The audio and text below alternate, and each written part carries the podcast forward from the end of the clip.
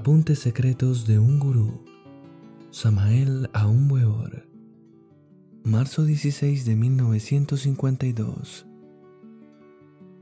Otro día de cárcel. Aguardo visitas. Anoche me elevé aún más dentro de la escala de las jerarquías. Esa elevación la he pagado con cárcel. Así, sufriendo, es como se ganan grados. He pasado sereno y pacientemente por esta prueba dolorosa y he convertido mi misma cárcel en monasterio de santidad. No he protestado contra nadie y bendigo a mis verdugos. Hay que amar a nuestros amigos porque nos comprenden y a nuestros enemigos porque no nos comprenden. El sendero está lleno de espinas y los pies del caminante sangran con las duras piedras del camino. Estoy sufriendo, pero tengo la esperanza de que Julio Medina ve, mi querido discípulo, me saque de esta prisión. Hoy he enviado letras a Julio pidiéndole más actividad. No tengo miedo, pero sí tengo derecho a defenderme. Uno puede siempre defenderse pero sin dañar jamás a nadie. Las cosas esotéricas que he vivido aquí en la cárcel son tan bellas y divinas que no puedo jamás escribirlas. Esas cosas no las escribo. Son cosas indecibles. No me entenderían los humanos si yo escribiera esas cosas. Aquí, en esta cárcel, me he estado acordando hoy de Apolonio de Tiana. Cuán grande fue este hombre. Apolonio pasó los últimos días de su vida en una cárcel. Cuando Apolonio llegó a Roma, se quedó contemplando el cielo y dijo, algo grande sucederá y no sucederá. Ese día estalló una tempestad y en instantes en que César estaba bebiendo, cayó un rayo y le rompió la copa que tenía en la mano. Y sin embargo el César salió ileso. Apolonio curaba a los enfermos y solo se alimentaba de frutas y bebía agua pura. Fue acusado de brujo y encerrado en una cárcel, donde murió.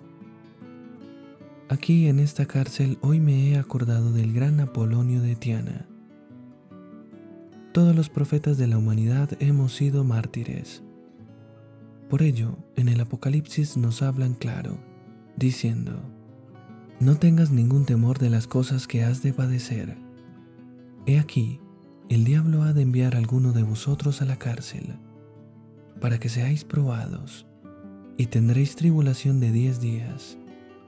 Sé fiel hasta la muerte, y yo te daré la corona de la vida. Versículo 10, capítulo 2, Apocalipsis. Todo progreso del iniciado se basa sobre los números 1, más 2, más 3, más 4, igual 10. Y por ello se nos dice, y tendréis tribulación de 10 días. Todo el sendero de la iniciación es de horribles tribulaciones. El que se mete en el sendero de la iniciación entra en el camino de las más terribles amarguras. La base de la iniciación es la castidad. Pero he aquí que dentro de todo ser humano común y corriente, siempre está Satán, la bestia de la fornicación, el yo animal que desarrolla en nosotros el intelecto y crea la falsa ciencia intelectual, de la que se enorgullecen los hombres del siglo XX mas tengo unas pocas cosas contra ti, porque permites a aquella mujer Jezabel, que se dice profetiza, enseñar y engañar a mis siervos, a fornicar y a comer cosas ofrecidas a los ídolos. Y le he dado tiempo para que se arrepienta de la fornicación, y no se ha arrepentido. He aquí yo la he hecho en cama, y en los que adulteran con ella, en muy grande tribulación,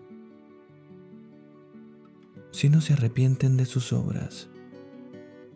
Y mataré a sus hijos con muerte, y todas las iglesias sabrán que yo soy el que escudriño los riñones y los corazones, y daré a cada uno de vosotros según sus obras.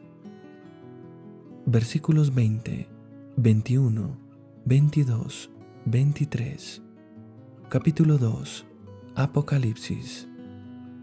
Así habla yo universal a Jezabel, y él echará en el abismo a Jezabel, y a todos los que con ella adulteren, y a los hijos de la fornicación. Ningún fornicario puede ser iniciado. El kundalini sube a base de castidad, santidad y dolor intenso. El camino de la iniciación es un sendero de lágrimas y amarguras. Hay que subir por las siete escalas del fuego, a base de dolor y amargura. Esas siete escalas de poder del fuego están simbolizadas por las siete caídas y siete levantadas del Cristo en su ascenso hacia el Calvario. En momentos en que escribo estas líneas, se acercan las visitas. La tarde está calurosa y solo se oyen cosas horribles en la cárcel. Yo me sumerjo dentro de mi Dios interno y en Él me siento lleno de plenitud. Así he aprendido a vivir como Daniel en el pozo de los leones. Así he aprendido a convertir mi prisión en un monasterio de amor, luz, sabiduría y santidad. Qué bella es la escuela de la vida. Alegrémonos hermanos, alegrémonos. Oigo a algunos guardianes de la cárcel hablar en forma de ira las visitas están impacientes. Algunas mujeres y niños aguardan con ansia infinita ver y saludar a sus presos queridos. Estoy en medio del dolor y pienso, así es como se ganan grandes iniciaciones cósmicas. Los gendarmes están cerrando puertas y preparando todo para recibir las visitas. Pobres gendarmes, qué tenebroso es el reino del diablo. Las visitas fueron todas, llenas de amor.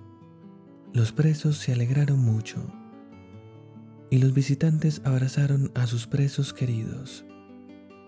Mi esposa sacerdotisa lloró al despedirse de mí después de la visita. Tres amigos más me visitaron. Mucho les agradecí su visita mi esposa sacerdotisa y yo comentamos algo sobre el nuevo grado que recibí y que me costó la cárcel. Mi esposa está bien enterada de todo, porque es iniciada y nada se le puede esconder. La visita parece haber perfumado la tenebrosa atmósfera de esta cárcel. El perfume de la fraternidad es sublime el amor es el incienso de los dioses.